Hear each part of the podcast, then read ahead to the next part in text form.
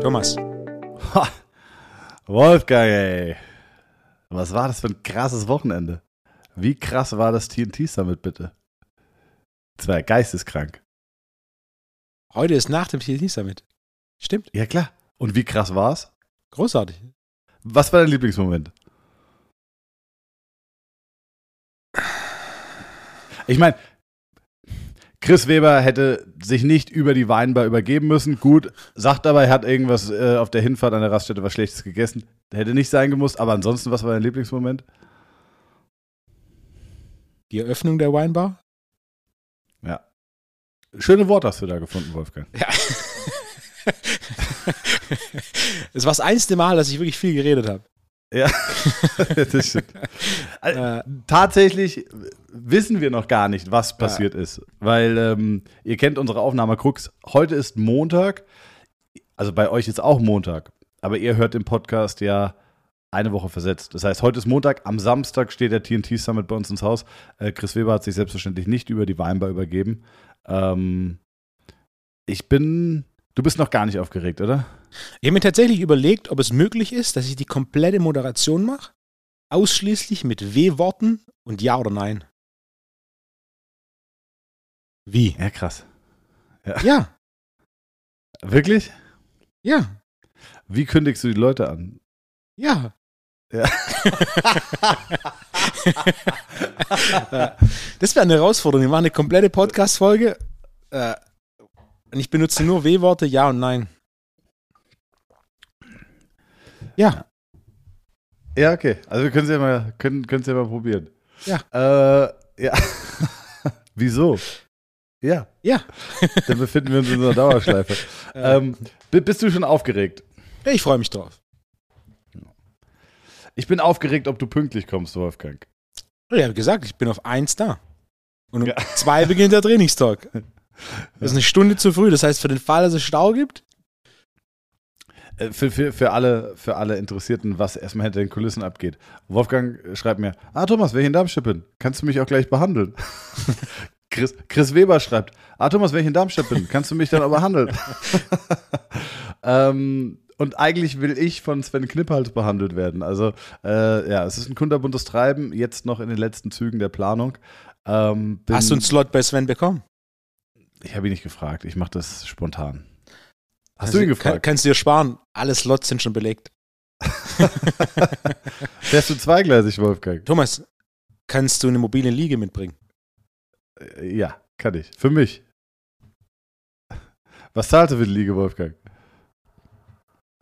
Kommst du, du kommst du im Auto oder mit der Bahn? Ich komme im Auto.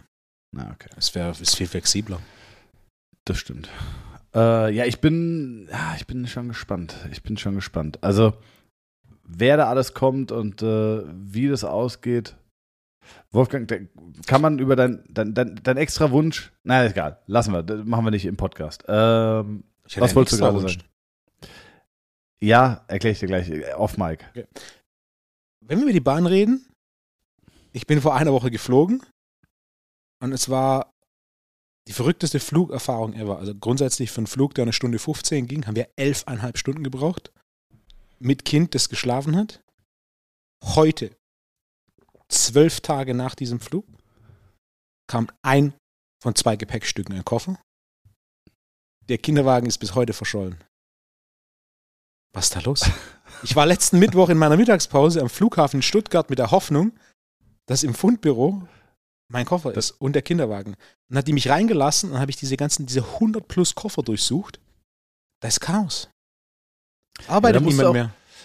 Ja, das stimmt. Es arbeitet wirklich niemand mehr. Da musst du aber auch, finde ich, ein bisschen flexibler sein, Wolfgang. Also so, äh, da musst du auch mal einen anderen Koffer nehmen. Guckst, was, was es Schönes gibt, was, was Remova irgendwie an Die neuen Modellen Remover-Koffer waren schon alle weg.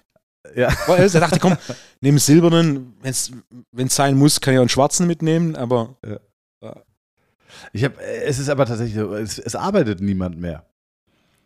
selbst ich, eine Kundin von mir, ist, die arbeitet so, wir haben quasi die kleine Version des Oktoberfest, ist das Frühlingsfest bzw. das Volksfest in Stuttgart und da wurde ich gefragt, ob, äh, ob ich jemanden kennen würde, der da gern Bier verkauft. Und ich war so, was, wie bitte, das ist ein Job, da, den kriegst du eigentlich nicht. Und die sind so beliebt, wenn du sowas hast, gibst du es nie wieder her. Doch dieses Jahr. Äh, die, die es üblicherweise machen, die wollen nicht. Und dementsprechend sind da Plätze frei. Krass. Genauso wie in der Gastro. Wurde jetzt auch schon mehrfach gefragt, ob ich jemanden kennen würde. Und zwar sogar nicht nur so 500, 450 Euro, sondern hey, wir brauchen jemanden Vollzeit. Also Aber wer zu Hause. Gastro gibt's schon, oder? Ja, klar. Das ist eine Mittagsschicht, eine Abendsschicht. Also nee, wer, ich mein, wer, zu Hause das, rumhockt und was ja. arbeiten will, da draußen gibt's Arbeit. Ey, bevor ihr sowas annehmt, was auf jeden Fall auch häufig wirklich sehr gut bezahlt ist. Also ich habe auch eine Kundin, die äh, hat ein sehr renommiertes, äh, äh, ja, wie sagt man, eine sehr renommierte deutsche Gaststätte. So ein bisschen wie das Hofbräuhaus hier von, von Darmstadt, sage ich mal.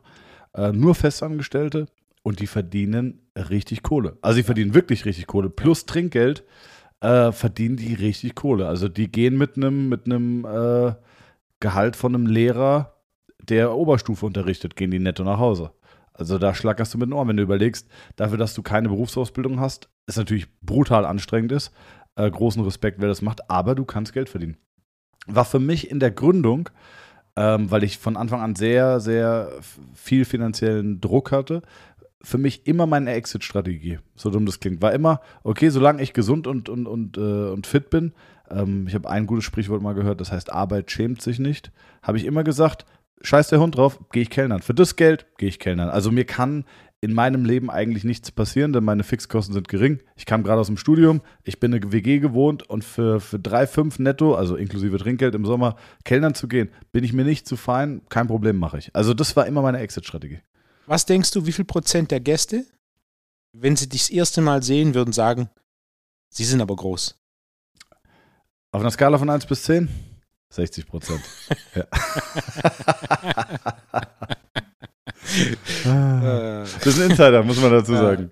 Wer es wissen will, ey, Bachelorette, neue Folge, neue Staffel läuft. Ähm, und ah, da war ein. Und da war ein Typ dabei und ich musste es abfilmen und dir schicken. Ähm, da hat einer gesagt, äh, auf einer Skala von 1 bis 10? 60 Prozent.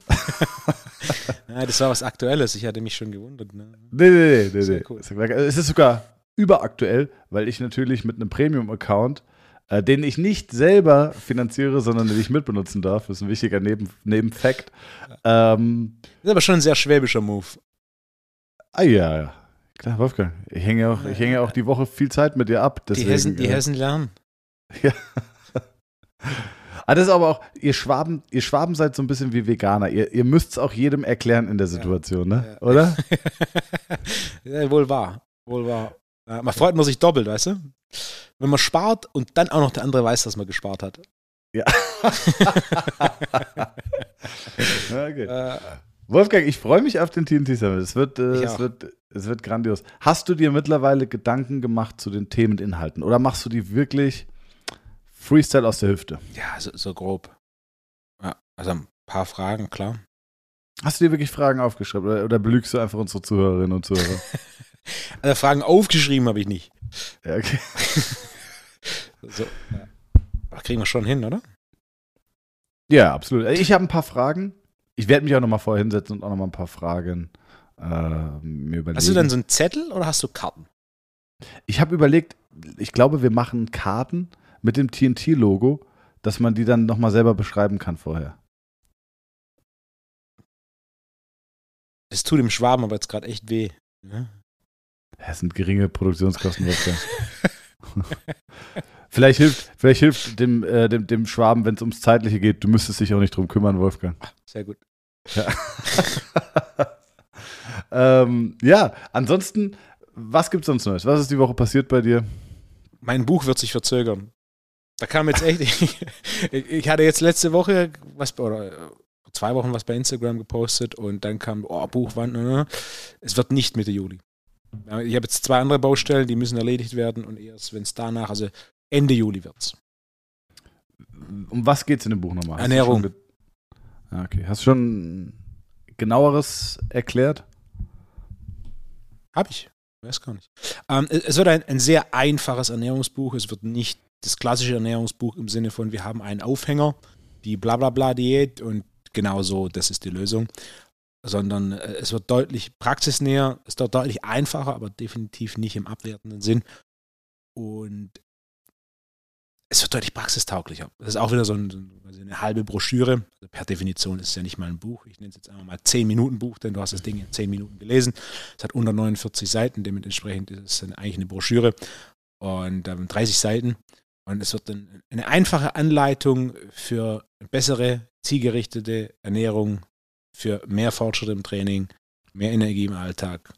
Und vor allem auch, Ernährung ist ja ein großes Problem. Diese ganzen Ansätze sind ja alle nicht nachhaltig. Und der Ansatz in dem Buch ist ein, ein sehr nachhaltiger.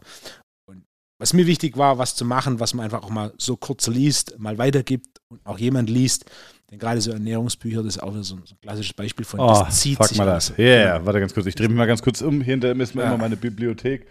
Ähm, warte mal. Hier haben wir zum Beispiel Buzzcast, der Ernährungskompass. Habe ich nicht äh, gelesen, aus gutem Gerüst. Ja, dann äh, Dr. Michael Greger, How Not to Die. Was Großartig. Und äh, das ist, äh, aber das sind alles richtig dicke, dicke Wälzer. Und, und eigentlich, wir hatten letzte Woche hatten wir es davon, dieses uh, Thinking Fast, Thinking Slow. Ähm, die Quintessenz ist schnell auf den Punkt gebracht. Ja. Und der Takeaway ist großartig, aber mh, kommt relativ schnell danach. Und das hasse ich eigentlich, wenn dann einfach nur drum rumgeschwallt wird, um irgendwo Länge und so zu generieren. Gut, jetzt ist es ein Wissenschaftler, der da sein Leben lang dran geforscht hat, sei es ihm gegönnt. Aber ich finde, praxisorientierte oder, oder anwendungsorientierte äh, Informationen, die sind einfach kurz und knapp fertig. So. Absolut. Und, und genau deswegen bin ich ein großer das, Fan davon, ja. Genau. Und genau das ist das, was gefehlt hat und das ist genau, wo wir jetzt dran sind. Also.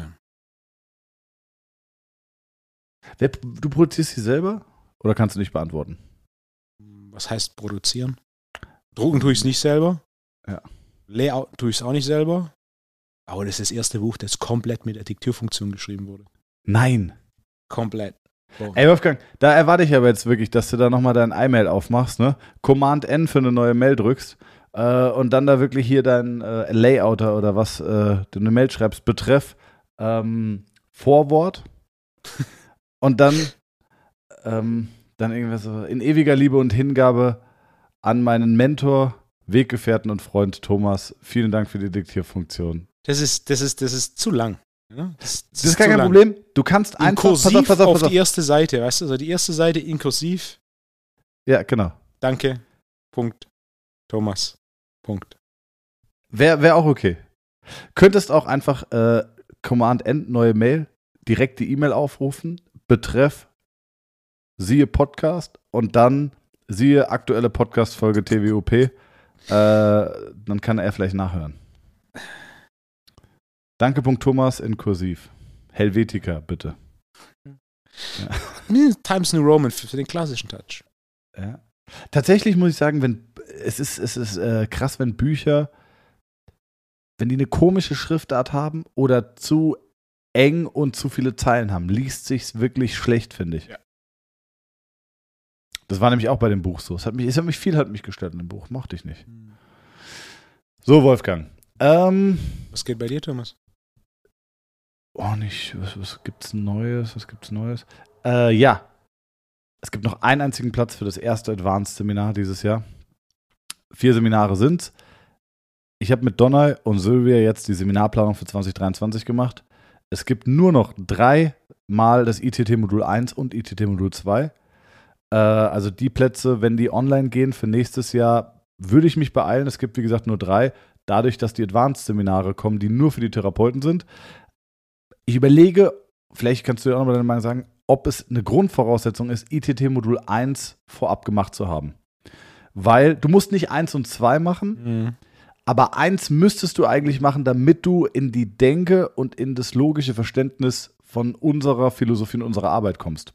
Weil wenn einige ITT Modul 1 gemacht haben und sind bereits deutlich weiter in der Denke drin mhm. und dann beginnen wir quasi segmental zu arbeiten, dann könnte das die gesamten Lernprozess ein bisschen, also verlangsamen, weil du dann halt wieder Grundlagen aufarbeiten musst. Deswegen. 100 Prozent. Meine Advanced-Seminare, ja. das korrespondierende Modul ist Pflicht. Denn ohne, du hast dann die, die direkt Advanced-Seminare machen möchten. Ja. Ich verstehe die Motivation. Ich verstehe es auch. Fakt ist, wenn dir aber Basiswissen fehlt, und es tut es zu 100 Prozent. Ja, e egal was, das tut es zu 100 Prozent dann nimmst du nicht das mit aus dem Advanced-Seminar, das du mitnehmen könntest. Dementsprechend, ist es, ja. dementsprechend bei mir ist es äh, Pflicht, ist es Voraussetzung. Ja. Du kannst auch nicht sagen, oh, äh, Kindergarten, ich gehe direkt aus dem Kindergarten in die Mittelstufe. Ja, Wenn du nicht lesen, schreiben und rechnen kannst, ja. das ist jetzt sehr vereinfacht. Das sind deutlich mehr Details bei solchen Themen. Vor allem geht es ja nicht nur darum, dass du kein Basis oder dass der Basiswissen fehlt, sondern du weißt ja auch nicht genau, wie der Therapeut oder der Trainer das in der Praxis machen. Und das ist ja einer der wichtigsten Komponenten von dem, warum du überhaupt zum Seminar gehst, weil sonst könntest du auch ein Buch holen. Was ja. du wissen willst, ist, wie macht er das? Und dafür musst du einfach dieses Basisseminar ja. machen. Also ich sag mal, Modul 2 ist mega. Wenn du aber perspektivisch auf die, auf die Advanced-Seminare gehst, sage ich, Modul 1 ist da werden die absoluten theoretischen Grundlagen gelegt und aber auch die gesamte untere Extremität bis zur Lendenwirbelsäule. Und wenn, in das Verständnis musst du reinkommen, um eigentlich dann die Advanced-Seminare zu machen. Wahrscheinlich werde ich es perspektivisch als Voraussetzung machen, weil ähm, ich denke mir, es bremst halt extrem viel aus, wenn du viele Leute hast, die Modul 1 gemacht haben und dann vom Advanced-Seminar 1, die das nicht gemacht haben und du fängst eigentlich wieder auf, diesen Schuh auszurollen. Also, ja. Okay. Also ja, ja wahrscheinlich werde ich. Ich sag, musst du machen. Und selbst bei ja. dir, der in dem Bereich so lange drin ist, oder bei mir, der in meinem Trainingsbereich ja. so lange ist, es sind immer wieder Basics, die so kleine Mini-Erleuchtungen sind. Wenn du wieder die Basics durchmachst, es ist nicht irgendwas, ja, es ist stimmt. nicht irgendwie das, das neue abgefahrene, irgendeine Baumrinde, Supplement, bla bla bla aus Tibet, ne? das jetzt Idee. den Unterschied macht, sondern es ist wieder irgendein Basics, boah, Vitamin D, boah, Vitamin C, boah, Magnesium. Yeah. Das sind die Basics. Genauso wie im Training. Es ist nicht irgendeine neue abgefahrene Kniebeugen-Variante, sondern es sind Kleinigkeiten bei der regulären Kniebeuge. Kleinigkeiten beim regulären Klimmzug, die wieder aufkommen. Es geht um Basics und der, der wirklich viel Fortschritt macht, ist der, der die Basics konstant neu, auch wenn nur in Feinheiten definiert und konstant zurückkommt zu den Basics. Es geht nicht darum, nächste Advanced und so weiter. Und das ist auch das, gerade bei Trainern, bei Therapeuten habe ich deutlich weniger Einpick, aber bei, bei Trainern ist es so, das ist das, wo ich oft mal sage, das fehlt. Du hast die Basics noch nicht gemeistert und du interessierst dich schon, du versuchst irgendwie das exzentrisches Training für bla bla bla zu machen.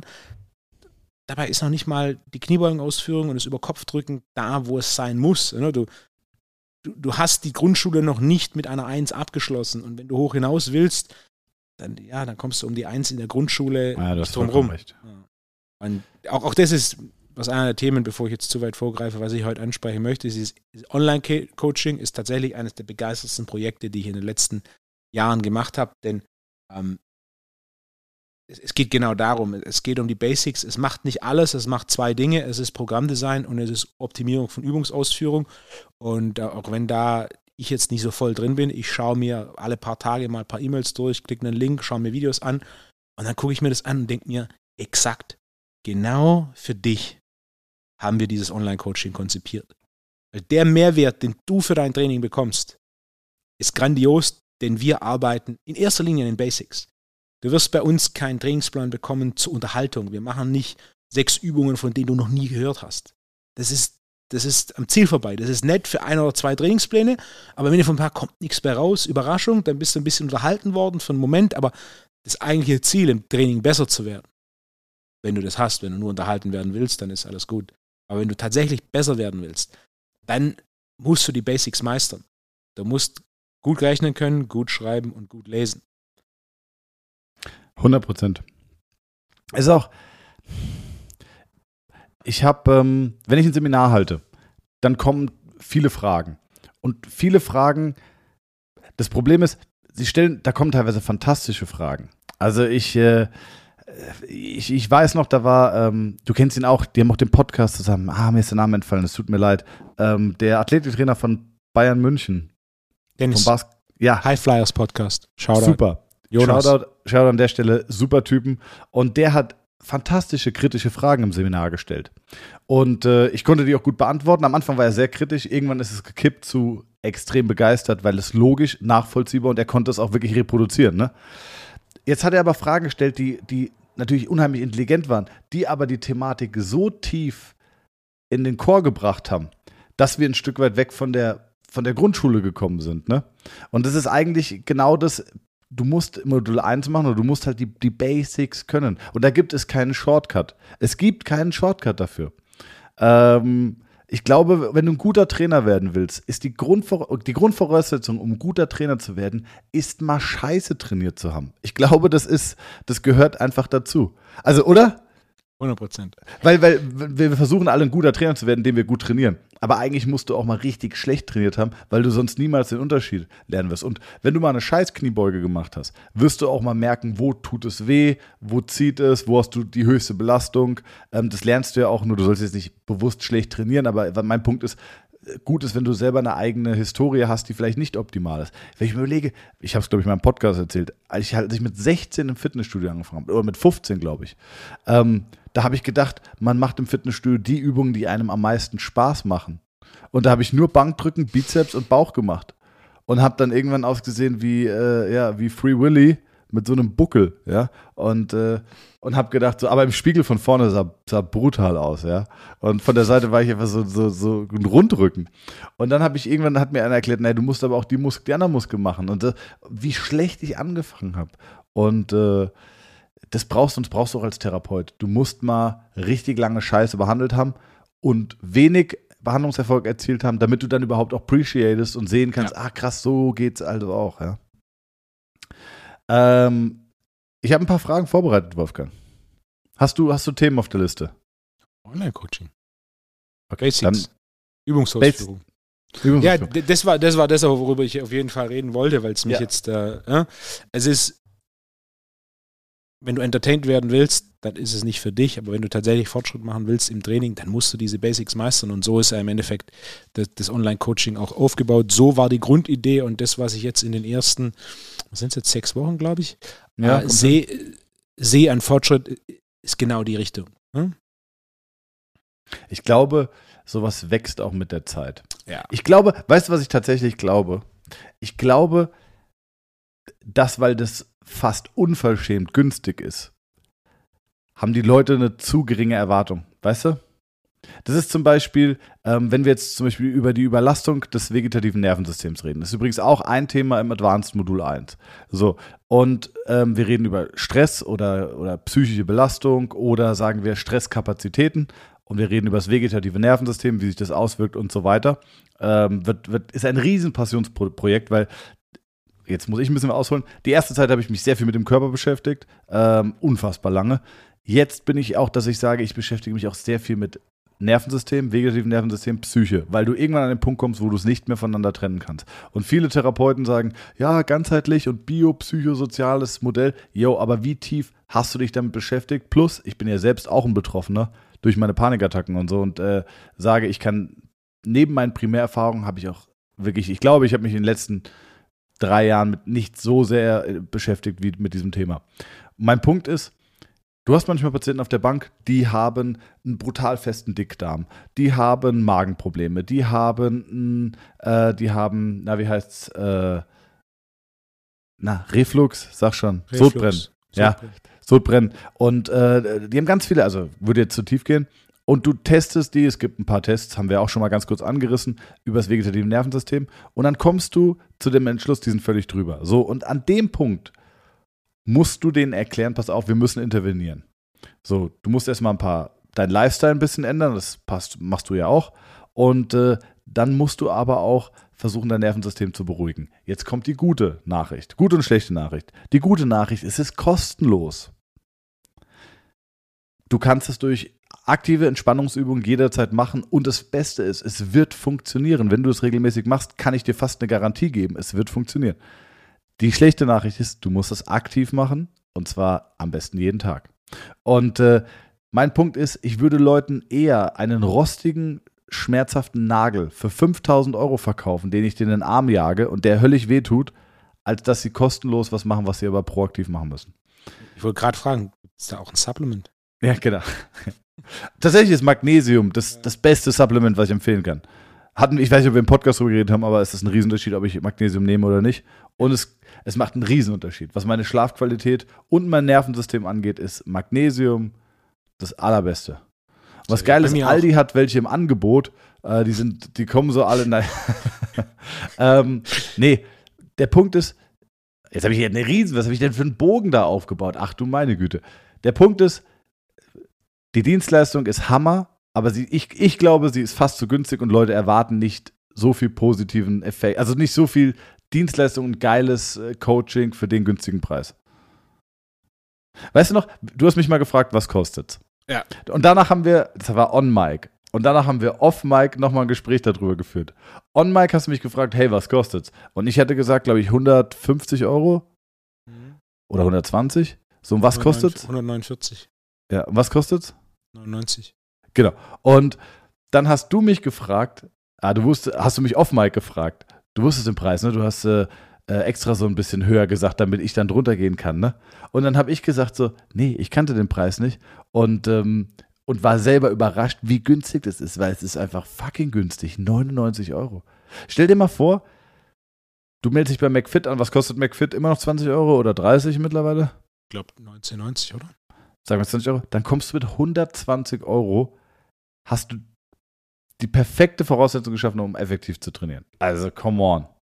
Ja, das, das war eine Diskussion, die ich auch mit mir selbst geführt habe, aber mir ging es darum, dass auch jemand, der ein engeres Budget hat, ne, dass selbst die Person imstande ist, so Coaching zu buchen. Ja, und das, das ehrt dich, ja. Aber ich, ich finde nur, für das, was du bekommst, und ähm, da gab es mal so ein gutes, gutes Zitat von, ähm, hatten wir das das letzte Mal auch im Podcast mit Picasso, mit der Frau? Mit dem Zettel, das er gemalt, den er gemalt ja? hat? Ja, ja.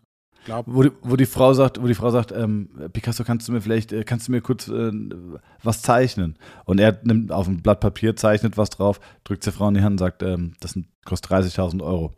Und dann sagt sie, 30.000 Euro, ist aber ganz schön teuer für das, dafür, dass du nur eine halbe Minute hier äh, gemalt hast. Und sagt er, ähm, die 30.000 Euro, also die, der Preis ist nicht für die halbe Minute malen, sondern für 30 Jahre malen.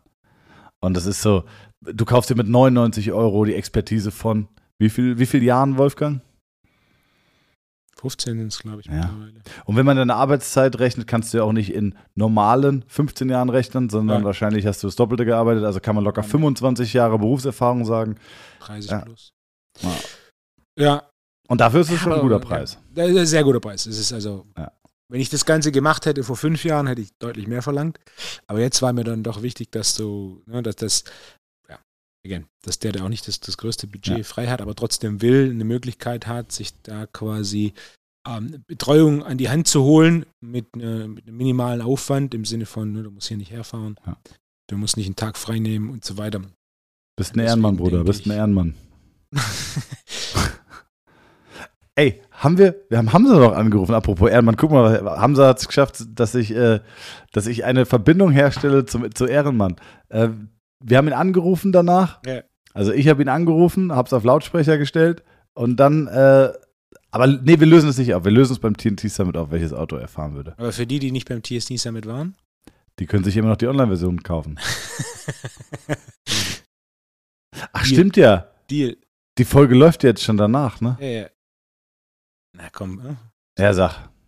Du hattest gesagt S-AMG. S-Klasse AMG, da sehe ich ihn. Ja zu gemütlich. Das war mein Gedanke. Ja. Ich habe gesagt, 5er BMW.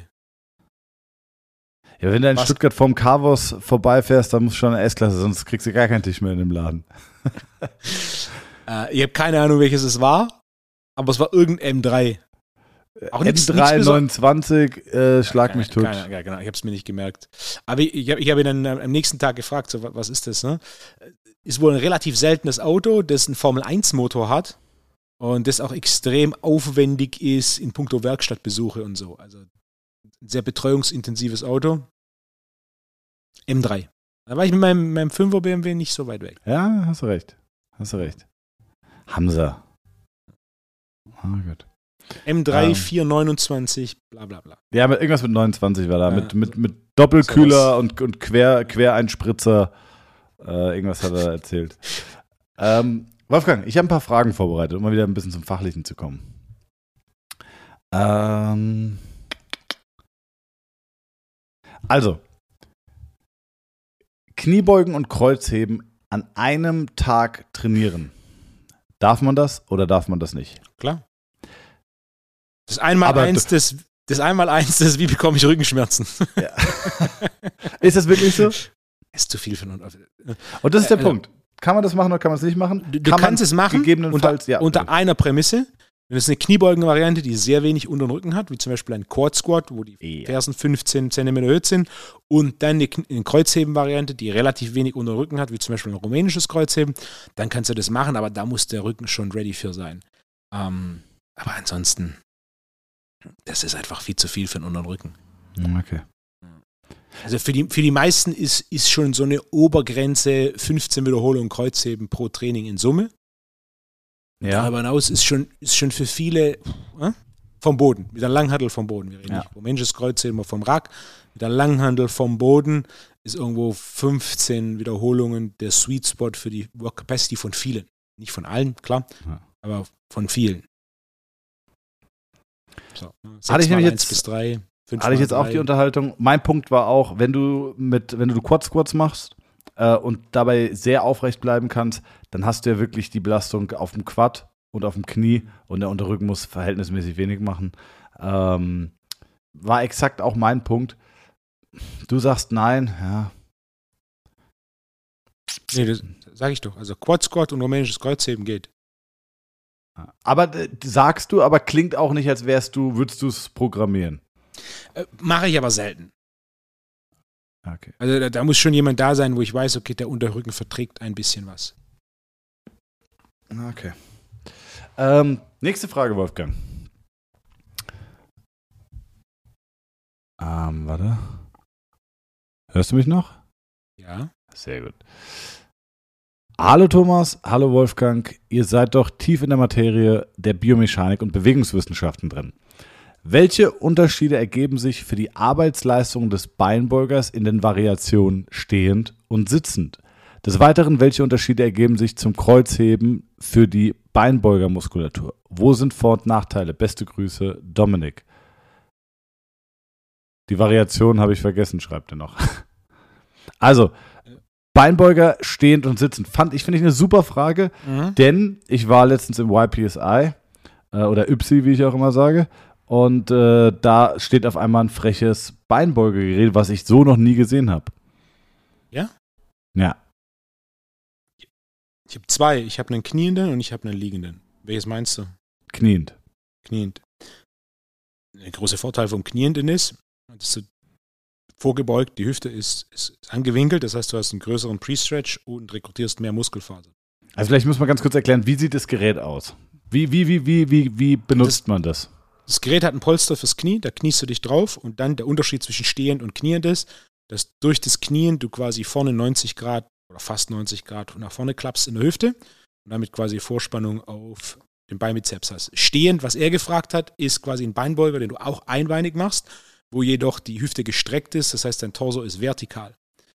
Äh, der große Unterschied zwischen Stehen und Sitzen ist die Rekrutierung. Also als Regel, das, das, menschliche Nervensystem oder das menschliche neuromuskuläre System ist dafür ausgelegt, am meisten Fasern zu rekrutieren, wenn du mit beiden Beinen auf dem Boden stehst, mit einem vertikalen Torso.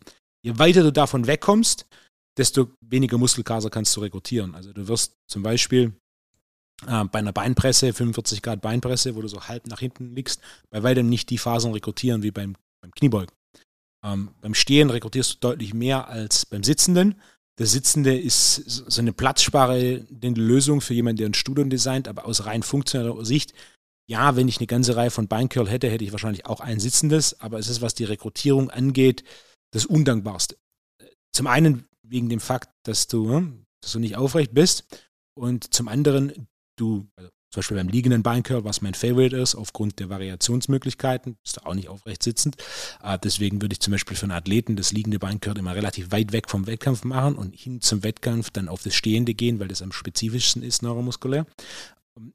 Das Sitzende hat auch noch den Nachteil, du sitzt so halb auf dem Muskel, den du trainierst. Und je mehr Druck du auf den Muskel bringst, desto schwieriger ist es, Fasern von dem Muskel zu rekrutieren. Ne? Ja, das ist häufig diese Kombi-Geräte zwischen Beinstrecker und Beinbeuger auch, ne? Aber ich bin auch kein Freund davon. Ich habe es ein paar Mal gemacht, muss aber auch sagen, es fühlt sich irgendwie strange an. Ähm, das Kniende habe ich zum ersten Mal bei dir gemacht und auch nicht okay. wirklich zum Training, sondern wirklich nur probiert. Ähm, das Liegende finde ich persönlich ganz angenehm. Mhm. Ähm, verstehe aber den Punkt mit der Rekrutierung, dass es im Stehen ist. Jetzt, man muss vielleicht noch dazu sagen, bei deinem Gerät, wo man kniet, angenommen, man kniet nicht mit beiden Beinen, das ist vielleicht wichtig zu verstehen, sondern wenn ich das ja. linke Bein trainiere, dann knie ich mit dem rechten auf dem Polster und das linke ist frei. Und der Punkt ist natürlich völlig einleuchtend, dadurch, dass der Oberkörper nach vorne gebeugt ist, also das Becken quasi nach vorne gekippt ist, haben wir mehr Stretch hinten auf der Beinrückseite. Vielleicht kann man das vergleichen mit so Bizeps-Curls, äh, aufrecht sitzend und 45 Grad auf der Bank nach hinten gelingt, wo die Arme weiter nach hinten ist, ne? Ja, guter Punkt. Ja. Also wer das mal gemacht hat, wenn man Bizeps trainiert mit der Langhantel oder Kurzhantel und kriegt keinen richtigen Muskelkater mehr, kann gerne mal, wenn er das nicht gewöhnt ist, 45 Grad äh, Back Extension, ach Back Extension, 45 Grad äh, Schrägbank und sich dann draufgelegt und die Arme hin nach hinten baumeln lassen und dann, ähm, dann trainieren, ist auf jeden Fall eine völlig, völlig ungewohnte Position, neuer Reiz für den, für den Bizeps. Ähm, Bizeps Curls immer beide Seiten gleichzeitig oder eine Seite? Alternieren und konzentrieren. Kommt auf die Variante an. Also beim, beim Scott Curl kannst du einarmig trainieren oder unilateral trainieren. Aber dann machst du ja nur eine Seite und zwar nonstop. Ja. Versus, okay, ich, ich trainiere, ich weiß nicht warum, ich trainiere gerne eine Seite und ah. dann die andere. Also eine Wiederholung links, eine Wiederholung ja. rechts. Da hast du das Problem bei, bei höheren, ähm, bei, bei höheren Wiederholungen und höheren Gewichten, dass der Griffkraft tatsächlich limitierend wird. Ja. Der Satz relativ lang wird. Also du hast dann global eine relativ hohe Ermüdung. Also ja, ja es gibt es alle niederne Curl, aber ich mache grundsätzlich beide Arme gleichzeitig oder tatsächlich unilateral. Ja. Aber ja, ich habe auch früher im Trainingsplan regelmäßig die klassische Variante, sitzen auf der Bank und dann eine Wiederholung links, eine Wiederholung rechts, eine Wiederholung links, eine Wiederholung rechts. Ja, ist auch wichtig. Ist auch wichtig. Back to basic, Wolfgang. Ab in die Grundschule. Ab und zu muss man auch mal frech rechts, links curlen. Ja. Ähm, ja, okay. Habe ich 40er gecurlt. Wahrscheinlich eine der beeindruckendsten Kraftleistungen meiner Karriere. 40er Kurzhantel. Ja, für sechs Wiederholungen. Für sechs eine Wiederholungen. Links, eine links, eine rechts, eine links. Eine also immer schnell behauptet, sage ich mal. Ne? Aber ich sag mal, ich, ich, ich curl, also Bizeps bin ich auch sehr stark. Also ich curl dir 22 Kilo im Stehen für 12 Wiederholungen pro Seite. Rechts, links, rechts, links. Gutes Zeichen. Ich habe im Langhantel, habe ich glaube ich mal 60 gecurlt im Stehen. Schaffe ich. Reverse SZ Scott Curl habe ich 68 gemacht. Auch eine der Leistungen also meiner Kraftherin. Falsch rumgegriffen, ja, in Anführungszeichen. Auch eine der Leistungen meiner Kraftherin-Karriere. Zwei Leistungen, auf die ich stolz bin, beide Curls. Siehst du? Ja. Prioritäten. Curls für die Girls, Rose für die Hoes. Ja. Kannst du den? Nee, kann ich noch nicht. Jetzt nochmal ganz kurz zurück zu was wirklich Wichtigem. Wie hoch siehst du die Chance auf einer Skala von 1 bis 10, dass ich wirklich diese Widmung bekomme für die Diktierfunktion im Buch? Null. ich dachte, du gibst mir wenigstens so ein 60 Prozent, aber okay. Also. okay. Gut, dann hab, was habe ich noch für Fragen? Ähm, das war jetzt etwas ernüchternd, ne? Ja. Das ist eine Broschüre, Thomas. Das, das kann man nicht, weißt du? Wird meiner gar nicht gerecht, meinst du? Exakt. Ja. du Hund, jetzt, jetzt, spielst du mit meinen, mit meinen, äh, wie sagt man denn, mit meiner Eitelkeit. Ähm, ich habe noch so ein paar allgemeine Fragen, Wolfgang. Ich hau jetzt einfach mal alles raus, was ich hier noch auf dem Zettel habe. Thomas, okay. was ja, bitte. mit deinem Buch? Äh, der Titel steht, die Antworten sind in meinem Kopf. Also ich würde sagen, ich würde sagen, ich bin exakt genauso weit wie du mit deiner Vorbereitung auf den TNT Summit. Äh, grob, grob 60 Prozent sind durch. Aber es gab von 1 bis 10, 60 Prozent. ähm, ich will das groß machen. Also, Andreas Weindl hat mir noch geschrieben. Also nur noch ja, mal ganz kurz ich. für alle Zuhörerinnen und Zuhörer. Äh, sehr gerne Fragen, inhaltliche, fachliche Fragen, sehr gerne. Ähm, es schaffen auch immer wieder welche in die, in die Podcasts und werden hier besprochen. Thomas, ich habe ja. Schulterschmerzen, was kann ich tun? Ja. Diese Fragen bitte nicht. Aber solche fachlich präzisen Fragen finde ich gut. Ich überfliege es gerade nochmal. Äh, HWS. Äh, ah, genau. So, noch eine Sache zur Halswirbelsäule, zum Halswirbelsäulentraining. In meiner ersten Feststell äh, Festanstellung als Trainer wurde ich mit der Halswirbelsäulenmaschine von Schnell konfrontiert. Wusstest du, dass ich das Wort konfrontiert fast nicht aussprechen kann? Das ist äh, ein linguistischer Knoten in meinem Gehirn. Vor allem, wenn ich es wenn ablese, geht es noch. Jetzt sage ich es einfach mal so: konfrontiert. Kon, konfron, konfrontiert. Konfron, wie heißt, warte, ich muss lesen.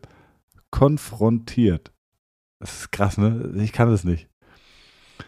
Konfrontiert. Wir hatten damals einen echt guten Durchlauf in diesem separaten Rückenzentrum, in denen auch die Lendenwirbelsäulenmaschine standen. Das Flexion, Extension, Lateralflexion der HWS an der Maschine, in der du ja brutal eingespannt wirst, erschien mir damals noch als schlüssig. Allerdings hatte ich ein massives Problem mit den isometrischen Krafttests. Wie du eingangs zum Retest durchgeführt hast. Meine Frage, die vielleicht auch etwas für den Podcast ist. Was hältst du von, was hältst du grundsätzlich von solchen isometrischen Krafttests, die auch beispielsweise als Grundlage von elektronischen Kraftzirkeln wie beim Milan oder E-Gym dienen? Fand ich eine ganz gute Frage. Also, ich sag, es ist nicht wirklich sinnvoll, weil ähm, du machst diese Krafttests häufig, also erstmal isometrisch, also du erstmal, du machst diese Krafttests ähm, in einer Gelenkposition, für die du dich entscheidest. Häufig ist es eine Gelenkposition, wo du den Peak an Kraft erzeugen kannst. Und ähm, wenn du jetzt mit Gewichten über eine Schwerkraft arbeitest, hast du ja immer einen Punkt der Bewegung des gesamten Range of Motion, der den höchsten Load erfährt. Und du hast äh, Punkte am Ende und am Anfang der Bewegung, wo du wahrscheinlich den niedrigsten Load hast.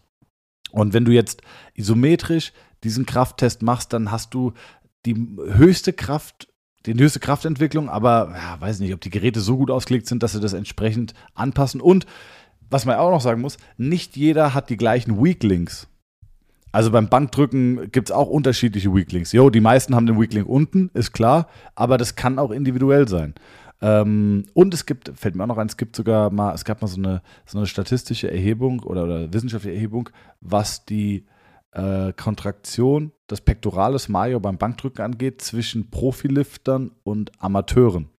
Und Profiliftern haben zwischen der zwischen ihrem zwischen dem, dem Punkt der Bewegung, wo sie die geringste Kraft haben, und der Punkt der Bewegung, wo sie die höchste Kraft haben, der Unterschied ist sehr gering. Wohingegen Amateurlifter einen Riesenunterschied haben zwischen ihrem stärksten Punkt und ihrem schwächsten Punkt. Und ähm, sowas berücksichtigt das Gerät oh, jetzt wahrscheinlich. Ja. Kann ich dir mal, kann ich dir mal was zu schicken? Ja, äh, ist, damals, ist in meinem ITT-Modul 3 Krafttraining, Grundlagen des Krafttrainings, ähm, schicke ich dir mal. Ist echt spannend zu sehen, ähm, weil da ging es auch darum, es geht nicht darum, in der Übung möglichst stark zu werden, sondern an deinem schwächsten Punkt möglichst stark zu werden. Und äh, exakt. Da waren, da, da habe ich, da gibt's, äh, schicke ich dir gleich mal, also erinnere mich gleich nochmal auf Mike. Da wirst du dich da bestimmt dran erinnern gleich, weil da, ich sehe schon, da hast du, da guckt er aber, als hätten wir gerade über Chardonnay, Chardonnay de Blanc geredet. Ähm, was sagst du zu diesen isometrischen Krafttests? Ja, ich schließe mich dem an. Also, Punkt Nummer eins, jeder Test ist gut, wenn du ihn wieder machst, um zu sehen, was ist besser geworden. Also wenn du den Test machst und dann tatsächlich trainierst und der Test besser geworden ist, dann kann man sagen, okay, gut, das hatte ich zum Beispiel mal motiviert zu trainieren und es hat ein bisschen Fortschritt messbar gemacht. Ähm, Gerade in so, so Rückenthematiken ist natürlich auch immer schön, wenn man einen Test macht, wo man von vornherein weiß, was bei rauskommt. Oh, ihr Rücken ist zu schwach, Sie müssen Krafttraining machen. Danke. Ne? Das ja, gerade in, in, dem, was in so einem, oder, das, das, trifft nicht auf alle zu, aber auf die, die in so ein Rückenzentrum gehen, mit einem extrem hohen Prozentsatz. Mhm. Also Tests, wo man von vornherein weiß, das besteht man eh nicht. Das ist ein netter Show-Effekt, dass man so ein bisschen seinen, seinen, seinen Punkt untermalen kann oder untermauern kann. Ähm, ja, aber so grundsätzlich, isometrische Krafttests, ich verstehe so ein bisschen das Argument aus der Sportwissenschaft, dass halt das Risiko für Verletzungen ein Tick geringer ist, als wenn du jetzt halt dynamisch über Range of Motion machst. Aber wie du sagst, du hast halt, du, du testest im Endeffekt die Kraft an einem Gelenkwinkel plus minus 15 äh, Grad, hast du so, so ein so ein Radiation-Effekt beim isometrischen, aber halt nicht über die Range. Was meinst du mit dem Radiation-Effekt? Wenn du isometrische Kontraktion hast, dann verbessert es bzw. testet es diesen Gelenkwinkel plus minus 15 Grad. Das aber macht das Gerät häufig selber, oder was? Nee, das machst du also, was du rekrutieren kannst. Also wenn ah, du ja, zum okay. Beispiel so, okay, 90 Grad, ja, ja. was du bei 90 Grad Ellbogenwinkel 75, drücken kannst, ist ein Indikator dafür, was du zwischen 75 und 105 drücken kannst. aber nicht, was du von der Brust wegdrücken kannst oder was du im Lockout bewegen kannst. Ja. Was ein großer Nachteil von, von diesem isometrischen Thema ist, ob jetzt Training oder auch Testing. Mhm. Um, ja. Würde es nicht, jetzt nur von der Logik, wäre es nicht möglich quasi, dass solche Geräte einen dynamischen Krafttest machen?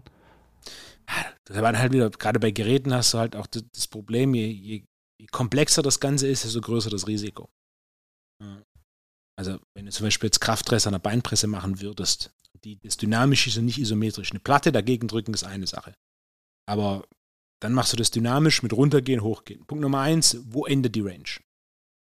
Also Biomechanik spielt eine Rolle, grundsätzlich, beziehungsweise aktuelle Mobilität. Dann, da gibt es auch die, die Beinpresse machen und dann quasi komplett den Rücken einrunden und sich da so, äh, so einrollen lassen. Und so, was ist jetzt Range?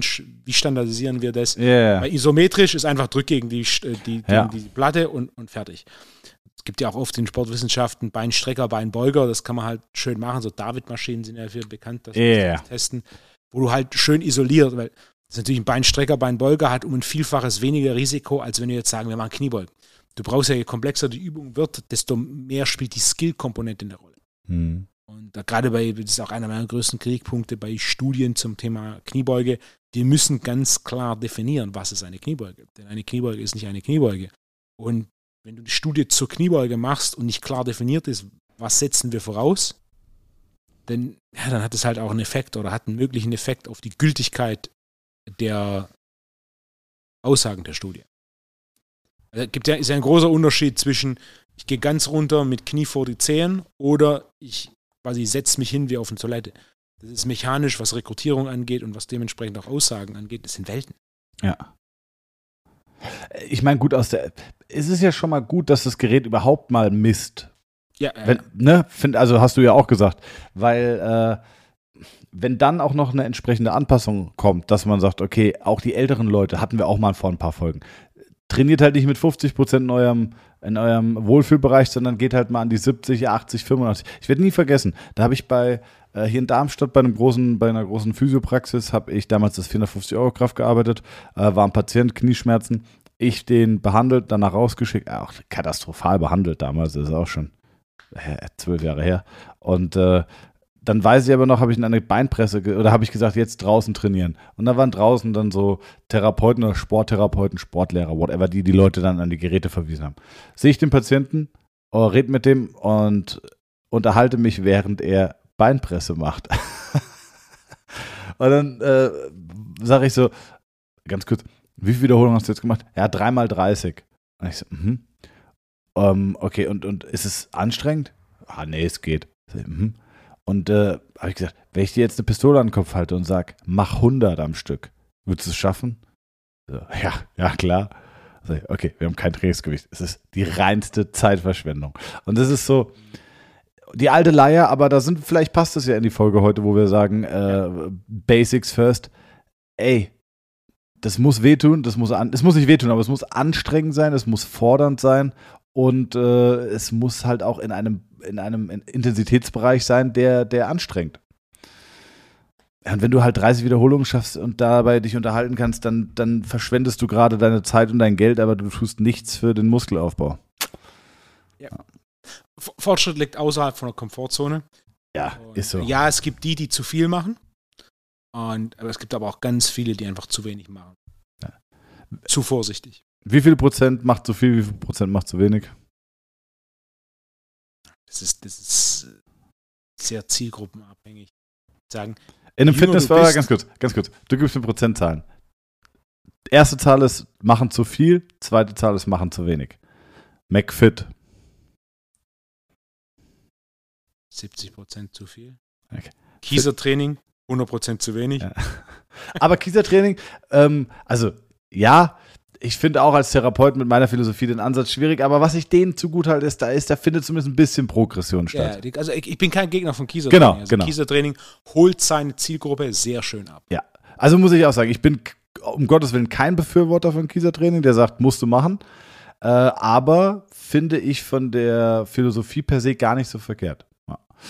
Als ich vor 16, 17 Jahren nach Stuttgart gezogen bin, habe ich dann auch ein Fitnessstudio gesucht. Das war, als ich angefangen habe zu trainieren. Und dann drei Straßen weiter von mir gab es auch ein Kiesertraining. dachte ich, ach, das ist aber geschickt direkt um die Ecke. Und dann habe ich das gegoogelt und habe bei den Bewertungen gegeben, gesehen, dass es keine Kurzhandel gibt. Dann war das mal direkt von der Liste gestrichen. ich habe damals mal einen Vortrag bei Kieser Training gehalten, hier in Darmstadt. War ein, okay. ein, ein alter Bekannter, der war der Studioleiter und der hat damals schon gemerkt, okay, das, äh, was der Thomas macht, ist gut. Und dann habe ich damals einen Vortrag gehalten und es waren halt, ja, fachlich okay ausgebildete Mitarbeiter, sehr freundlich, sehr ambitioniert auch lernen zu wollen, muss man auf jeden Fall sagen. Und die haben mir das System so ein bisschen erklärt und ich finde das bis heute, wie gesagt, gar nicht so verkehrt. Ich finde es nicht verkehrt, die Idee, ähm, mit zumindest was zu testen und aufgrund der Ergebnisse ähm, Trainingspläne zu erstellen und äh, auch eine gewisse Progression zu machen, finde ich, finde ich ganz gut. Für eine ja, gewisse Zielgruppe. Schließe ich mich an. Ja. Ich finde, genau, es ist sehr zielgruppenspezifisch, aber du und ich würden sich bei Kisa anmelden. Nee. Genauso wie, wie so ein, ähm, diese EMS-Gyms. Ja. Das ist großartig für diese Zielgruppe. Ich bin, auch, ich bin ein Fan von EMS-Gyms. Echt? Sie Bist holen, du? Sie holen, ihre, sie holen ihre Zielgruppe da ab und, und machen mit denen was. Fakt ist einfach, die ah. absolute Mehrheit von Leuten, die ein EMS-Gym gehen, würden sonst nichts machen. Genau. Aber jetzt, ah, da haben wir doch noch ein schönes Thema zum Ende. Ich bin zum Beispiel kein großer Fan von EMS-Gyms. Ich sage auch, niemand hat so richtig Bock, sich Strom durch den Körper jagen zu lassen, sondern alle haben Bock, 20 Minuten Training. Und meine Geschäftsideen, die dürft ihr jetzt gerne kopieren, dann würde ich aber gerne, dass ihr mich zumindest in, in Times New Roman kursiv erwähnt und vielleicht auch noch zur ersten Eröffnung einladet. Einfach ein 20 Minuten Fitnessstudio. Meine Idee, ich habe es ja schon im Kopf, dass sie darf gerne kopiert werden. Ähm, aber sei, habt die Größe, die Props und den Shoutout dann auch zu geben.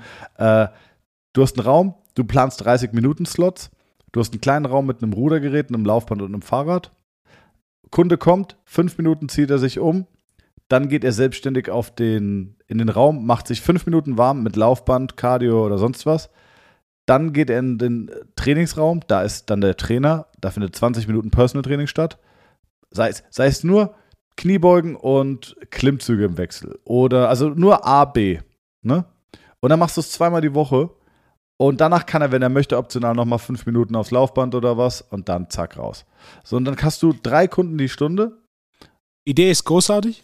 Ja. Mein Nummer eins Kritikpunkt ist der gleiche, den du hattest an ah, meinem Pricing. Schnauze, was für ein Kritikpunkt. Ey, Wolfgang, ja, verkackst jetzt nicht. Alter, wir sind kurz vom TNT Summit. Wenn du jetzt noch persönlich ja. hier, äh, ja, sag. Aber das ist ja ganz normales Training. Ja, und? Mit dem EMS, mit dem EMS hast du diese, weißt du, hast du diese Illusion, dass die Maschine quasi für dich arbeitet, dass du nicht arbeiten musst, sondern die Maschine für dich arbeitet. Aber das ist trotzdem anstrengend. Also du hast es trotzdem anstrengend. Ja, du kriegst auch Muskelkater wie Sau von EMS. Ja. Aber ich glaube, die Leute, die Leute haben gar keinen Bock auf EMS und die wollen halt einfach nur 20 Minuten. Die wollen 20 Minuten machen, aber haben gleich, ich sag, diese Komponente von dieser Maschine, das ist ja, weißt du, das ist quasi wie so ein Supplement. Ich nehme jetzt irgendwelche zwei Kapseln, ja. davon nehme ich ab. So Fettburner, bla bla bla, Acai-Beere, was es nicht alles ja. gibt. Das ist für die, für die Psyche, also ich nehme jetzt irgendwas und deswegen. Also wenn es überhaupt ein Produkt gibt, mit dem man wirklich Erfolg erzielt, ist es das Quad Magic. Äh, kennst du Squad Magic noch? Klar. Habe ich dir auch mal geschickt. Das könnt ihr mal googeln. Wenn es ein Produkt gibt, ist es das. Und ansonsten, wenn es noch ein Produkt gibt, dann sind es diese Läden, ähm, wo man diese, ich sag mal, Recovery Boots ein bisschen höher macht und die gegen Zellulite helfen sollen. Das ist übrigens mein, das ist übrigens mein Lieblingsgeschäftsmodell. So, für wirklich für die Frauen, die sagen so, gut, ich habe Zeit, ich habe Geld, ja, und ich habe Zellulite, ey. Und das scheint mir ja wirklich die Lösung zu sein. Und dann legen sie sich da in so eine, wo ich, legen sich in so eine, in so eine Reboots-Ding oder, oder äh, wie die heißen, aber natürlich medizinisch. Und dann denken die wirklich, die denken wirklich, liebe Frauen, aber auch liebe Männer, lasst euch doch das Geld nicht aus der Tasche ziehen. Und glaubt doch nicht, dass nur weil ihr euch jetzt in so einen Luftballon legt, dass eure Zellulite weggeht. Ja. Ähm, ist aber schon sehr ernüchternd, Thomas. Ja, ja, aber passt ja auch wieder in die Folge äh, Basics First. Warst du schon mal in so einer Kryosonne? Nein, war ich nicht. Du warst schwer begeistert, haben wir schon mal drüber geredet. Ja. Ich war bei Bayer Leverkusen eingeladen. Liebe Grüße an der Stelle nochmal an die medizinische Abteilung. Und die haben ja einen gesamten Kryo-Raum. Und der Kerl, der das betreut, das ist der, äh, ist der Athletiktrainer, der hat seine Doktorarbeit über diese Kryosauna geschrieben. Und Fazit? Ähm, hilft weniger der Regeneration nach der Belastung als dem Nervensystem. Ah, okay. Und das fand ich ganz spannend. Also, weil ich auch dachte, okay, hilft, wie es wahrscheinlich jeder Laie erklären wird, inklusive mir und vielleicht dir auch, kann ich nur für mich sprechen, ähm, dass man dachte, okay, man schafft es, Mikrotraumata oder Mikroentzündungsprozesse besser in den Griff zu bekommen, ähm, war sein Punkt eigentlich nicht. Der große Effekt, Nervensystem fährt runter und beruhigt sich. Und ähm, das ist der größte Effekt, weil dadurch die Regeneration deutlich besser ist. Und vor allem nach Spielen, wo die, das Nervensystem richtig aufgepeitscht ist, wenn die dann um 18 Uhr spielen, dann spielen sie bis um 8 ähm, mit Pressekonferenz und so, da ist noch richtig Adrenalin, dann schlafen die häufig nicht vor 3, 4 Uhr, vor allem wenn sie auch noch, ähm, wenn sie ähm, noch Auswärtsspiele haben und fahren noch nach Hause, sind die manchmal erst nachts um 4, 5 wirklich am Schlafen. Und dann am nächsten Tag bringt, hat es einen Rieseneffekt, wenn du dann Kryosonne machst, das Nervensystem beruhigst, schaffst du es quasi, dieses äh, okay. vegetative Loch zu umgehen. Das ist der Rieseneffekt. Also einen Tag später, weil das war gerade meine Frage, weil du hast ja auch dann äh, Adrenalin, ja. wenn du es direkt nach dem Spiel machen würdest, was du ja nicht willst. Ja. Am nächsten Tag quasi, am Off-Tag. Ja. Und da haben die tolle Effekte mit. Ja, aber das ist auch gut. Das ist auch das, was ich beobachtet habe. Also tatsächlich an Tagen, an denen ich nicht trainiere, so ein kleiner, ich, das ist ein kleiner Stressor, ja. der natürlich weit entfernt ist von Training, aber trotzdem da, der nicht quasi Training, Stressor on top of Training, sondern ein kleiner Stressor am, äh, am Off-Tag. Ja. Ähm, wenn wir später unser gemeinsames Zentrum machen, Wolfgang. Ja. Dann machen wir eine Kryosahne rein. Aus Gründen der Erreichbarkeit würde ich Darmstadt-Eberstadt vorschlagen.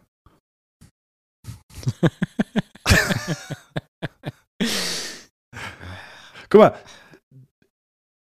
Ich hätte Frankfurt gesagt, aber wegen Flughafen, aber ich fliege nicht mehr Frankfurt Flughafen. London, London Heathrow war der erste Flughafen, der auf meine schwarze Liste kam. Frankfurt Flughafen äh, ist da ebenfalls drauf. seit letzter Woche. Wolfgang, du bist aber auch jetzt, sei nicht so. Nee, das ist, das ist äh, okay, elfeinhalb Stunden unterwegs für 1,15. Und am Ende vom Tag war es nur katastrophale Planung. Wir standen zwei Stunden an, um Flug umzubuchen auf den ICE. Dann hat die uns einen, einen Sitzplatz reserviert in Wagen 37. Dann schaue ich, wo Wagen 37 ist, dass ich da weiß, wo ich am Gleis warten muss. Laut Anzeige kein Wagen 37. Also ich da reingelaufen, einmal komplett durch, bis ich einen Schaffner gefunden habe und nicht so, wo der Wagen 37 ist. In diesem Zug gibt es keinen Wagen 37. Dann sage ich, ich habe in diesem Zug im Wagen 37 einen Sitzplatz reserviert. Dann sagt er, ah, zeigen Sie mal Ihr Ticket. Zeige ich mein Ticket. Ich habe in diesem Zug im Wagen 37 einen, einen Sitzplatz reserviert. Also in diesem Zug gibt es keinen Wagen 37. Nachdem wir warten mussten, denn der erste ICE war ausgebucht, dann waren zwei ausgefallen und dann den vierten haben wir gekriegt. Kleiner Tipp an der Stelle, habe ich aber Management 4 minus. Auf einer Skala von 1 bis 10, klassisch 40 Prozent. 20 Prozent. ähm, kleiner Tipp von Felix, der hatte nämlich das gleiche Dilemma. Die hatten Berliner Halbmarathon, wurden, äh, haben den auch gewonnen, klassisch. Auch Frankfurt. Von Hamburg nach Frankfurt, Lufthansa und auf dem Weg zum Flughafen, eine Stunde, nee, zwei Stunden vor Abflug kriegen sie einen SMS-Flug gecancelt. Und dann äh, haben sie geistesgegenwärtig sind sie in den ICE, sind sie einfach umgefahren, weitergefahren an Bahnhof, sind in den ICE wollten den ICE nehmen, ICE war ausgebucht. Wie bei dir. Sind sie einfach in den ICE, weil dafür liebe ich einen Felix, da ist er einfach dann ein dreister Typ, einfach in den ICE ohne Ticket eingestiegen, zum Schaffner proaktiv und hat gesagt, hier, wir müssen diesen Zug nehmen, aber es gibt kein Ticket. Und dann hat der Schaffner gesagt, jetzt musst du zuhören, Wolfgang. Buchen Sie einfach irgendeinen Zug an dem Tag. Ah, ich sehe, Wolfgang liest eine E-Mail. Pass auf. Buchen Sie Du hättest einfach äh, irgendeine Zugverbindung Frankfurt-Stuttgart buchen müssen, aber als Flex-Ticket buchen. Ja, aber wir haben ein schlafendes Kind, das heißt, ich brauche eine Reservierung für einen Sitzplatz. Ah, okay. Speisewagen. Hm.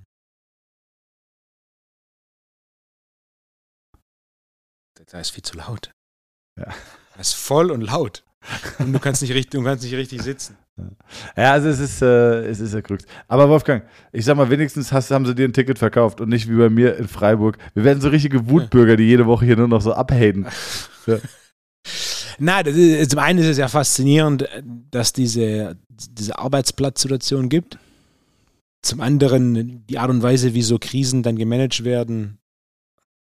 Also ich bin zwei Stunden angestanden, es gab eine Reihe und nach anderthalb Stunden sehe ich, dass da viel weiter vorne einer steht, der eigentlich weit hinter mir war. Und dann sehe ich, dass der, der dafür zuständig war, einfach irgendwann zwei Reihen draus gemacht hat. Aber dann so, dass er quasi diese eine Reihe halbiert hat und die, die in der Mitte standen, standen auf einmal ganz vorne. Ah, got it. Das sind dann so kleine Dinge, wo ich mir denke, also bei der Arbeit mitdenken. Ja, da verlangst jetzt so, aber auch was, Wolfgang. Ha Hallo? Bei der Arbeit mitdenken?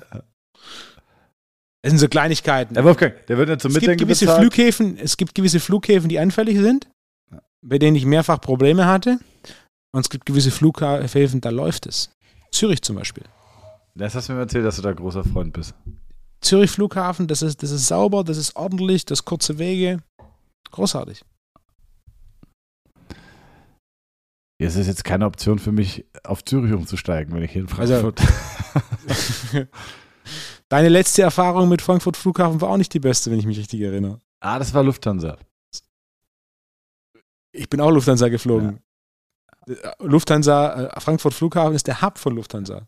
Aber Lufthansa Flightride, wurde auch Flightride hat gesagt, ich kriege in drei Monaten wahrscheinlich ein bisschen Ja, Geld zurück. alles klar. Ja. Alles klar. Ich, ich musste auch einen Flug, ich musste auch einen Flug canceln und hätte da, hab da Geld zurückbekommen. Das waren weniger als 10% des Flugpreises. Ähm, Lufthansa wurde auch downgegradet. Irgendjemand letzte Woche erzählt. Mit was? Ähm, auf, äh, es sind keine Five-Star-Airline mehr, sondern es ist nur noch eine Four-Star-Airline. Echt? Ja, ja, ja. Ah, krass. Was ich ein, ein, ein, äh, ja, ein erschreckendes Zeichen finde. Mercedes hat jetzt angekündigt, die A-Klasse wegzulassen. Ja, alle, alle aus dem unteren Segment Was sind auch richtig. raus. Mercedes macht immer noch auf Premium, sind 0,0 Premium. Nee, Mercedes hat ja eigentlich die, die Strategie gehabt, man hat ja in den 80er und 90er einen prima Luxus gebaut. Ganz und genau. dann hat der, war der Strategiewechsel, man wollte Autos bauen wie Toyota und so Ja. weiter.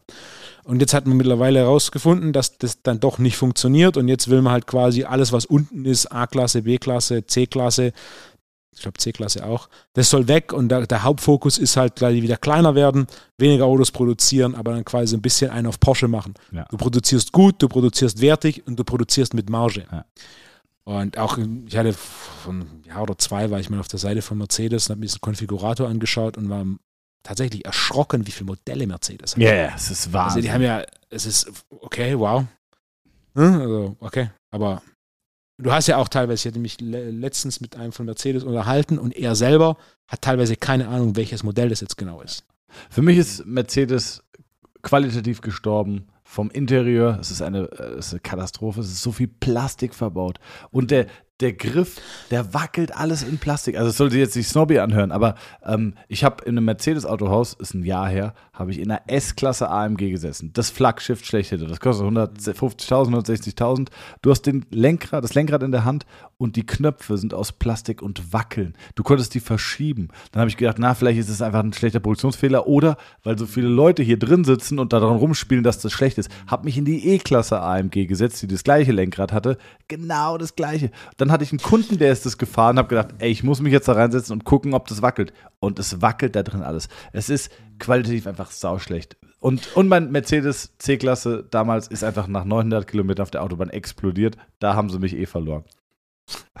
Aber das, das, Qu- Quantität und Qualität sind invers proportional und gerade bei so, bei so Zeug, das, was in der S-Klasse verbaut wird, wird ja auch großteils in den einfacheren Modellen verbaut. Also wenn du quasi im Schnitt eine einfache Qualität hast, dann hast du in der Spitze nicht die hohe, hohe Qualität. Und da wollen sie jetzt weg von, das ist natürlich ein harter Richtungswechsel. Aber und so ein Image, so ein Image baust du ja auch nicht wieder auf innerhalb von fünf Ja, Jahren. Also ganz das passiert nicht, dass die, dass die Leute wieder verstehen, dass das da ein Wechsel ist. Du, du machst dir erstmal dein Image kaputt, was ich sag 20 Jahre gedauert hat. Ja. Das heißt, bis du dein Image wieder aufbaust durch so einen Strategiewechsel. Ah, ja.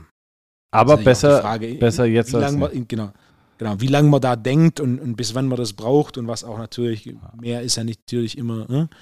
Bei, so, bei solchen Konzernen siehst du ja auch die Zahlen und wenn man zum Beispiel was mit Porsche, Porsche vergleicht, die um ein Vielfaches kleiner sind als Mercedes, ich glaube, wenn ich mich richtig im Kopf habe, ein Achtel des Umsatzes machen, aber einfach Mercedes hat, wenn ich es richtig im Kopf habe, 3% EBIT, während Porsche halt irgendwie 21% EBIT hat. Ja. Das ist halt, ja, wir haben nur ein Achtel des Umsatzes, aber siebenfach so viel EBIT. Ja. Gratulation. Ja? So ist es und so bleibt. in enge Hose reibt. Der, der war auch neu.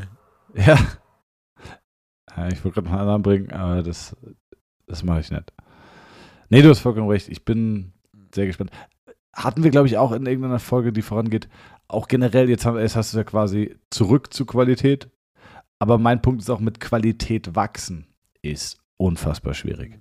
Also das wir haben sehr viel Nachfrage nach äh, Behandlungsterminen, was mich sehr freut. Wir nehmen auch immer noch Patienten an. Es, viele glauben, wir nehmen gar keine mehr an. Das ist nicht so. Es gibt Termine. Ähm, nur, wir sind jetzt zu dritt. Mit Qualität zu wachsen, ist sehr schwierig. Thorsten, der neue Mitarbeiter, macht sich sehr gut, wirklich fantastisch. Aber wie lange haben wir gebraucht, so einen zu finden? Und, und äh, eine Handvoll, dann bist du immer noch eine kleine Physiopraxis. Ja. Aber sobald du halt, ja. sobald es größer wird, das, das, geht nicht. Und dann ist die Qualität weg und das möchte ich nicht. Da bin ich anders als Mercedes. Ja, genau. Wolfgang, genau. ich freue mich sehr auf den TNT Summit. Ähm, nächste Ebenfalls. Woche, liebe Freunde, kriegt ihr tatsächlich den Recap vom TNT Summit. Äh, an alle, die kommen, wir freuen uns sehr. Äh, Wolfgang ist entspannt und unvorbereitet. Ich bin aufgeregt und vorbereitet. Ich bin vorbereitet. Glaubst du, ich, ich, ich, ja? Ich krieg das hin, den kompletten Talk zu moderieren, nur mit Ja, Nein und W-Worten? Probier mal, Wolfgang. Ich, ich, also mich würde das hart entertainen. ich glaube, der eine oder andere Zuschauer wäre frustriert. Das Problem ist, die wüssten es ja nicht, weil die Folge ja, ja erst jetzt Montag rauskommt. Ist. Aber wir können es ja dann nochmal vorab erklären. Wolfgang, ich wünsche dir eine gute Woche. Wir sehen uns am Samstag. Gute Woche. Ciao. Ciao.